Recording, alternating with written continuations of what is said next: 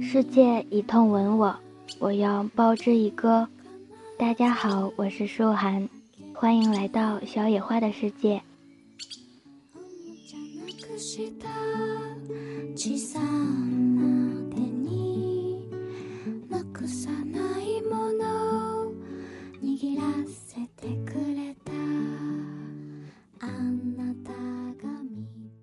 今天给大家带来的文章是来自大望路的《温柔该是什么样子》。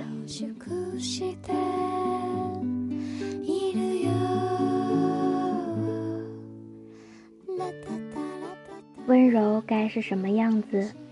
曾经我觉得温柔只是一种性格而已，是一种与生俱来的温文尔雅的气质罢了。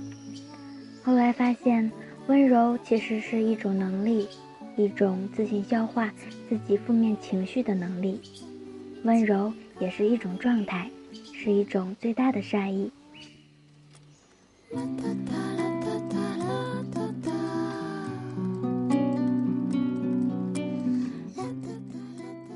来日本的第六天，如果要我用一个词来形容这个国度，我想。大概就是温柔吧。在东京的浅草寺，正好赶上当地一个佛教节日，游客加上当地来参拜的居民，人流量比往常要大好几倍。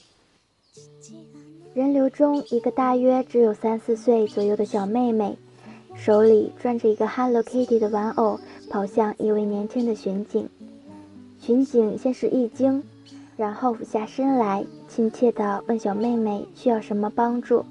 小妹妹高高的把 Hello Kitty 玩偶举过头顶，用稚嫩的声音说：“这个小猫迷路了，它和它的主人走丢了，你要帮它吗？”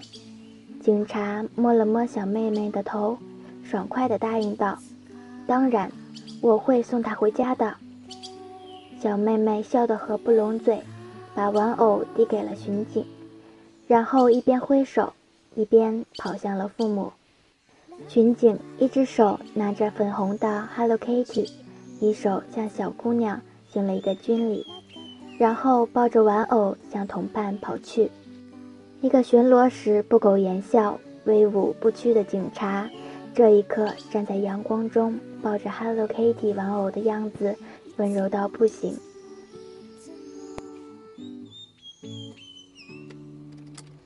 全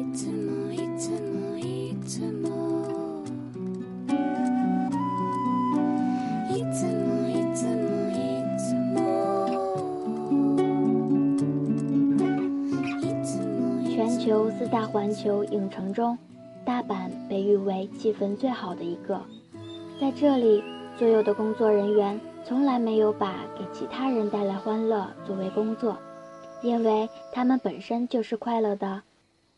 刚进园不久，这位一比一大小的怪物史莱克就吸引众多人合影。和大家平时看到的那些摆个 pose 让人随便拍两张的人扮玩偶完全不同。他会尽力模仿史莱克的每一个动作，保证他扮演的怪物能百分百还原。一个妈妈推着婴儿车路过，车里的小 baby 一直哇哇大哭。史莱克听到后，赶紧跑了过来，蹲下来，伸出大手和小 baby 握手。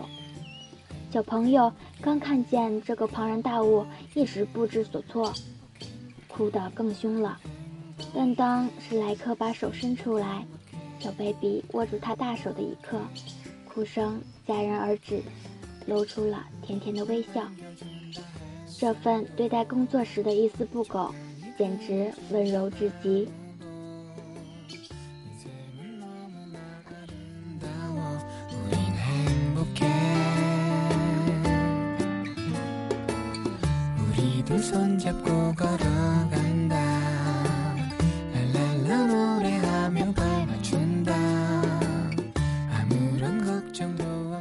在日本待久了，回到北京肯定会被撞死，这是少女心的一句感叹。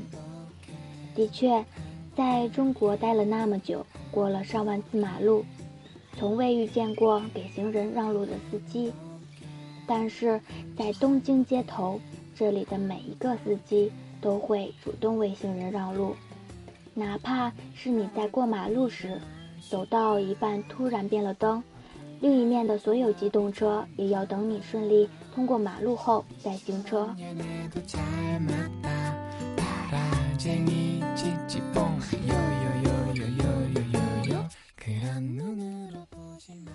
在涩谷，没有中国那种正南正北的十字路口，多是入字形或米字形的路口。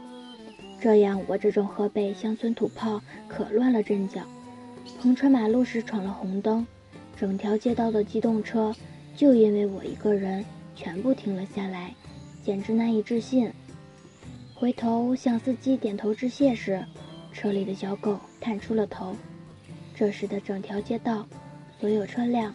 和那只探头的小狗，画面温柔的不能再温柔。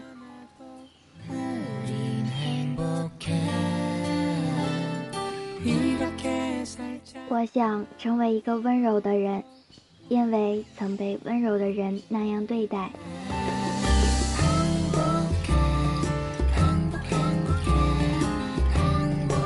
下面为大家分享一段。圣经中的关于温柔的话语，《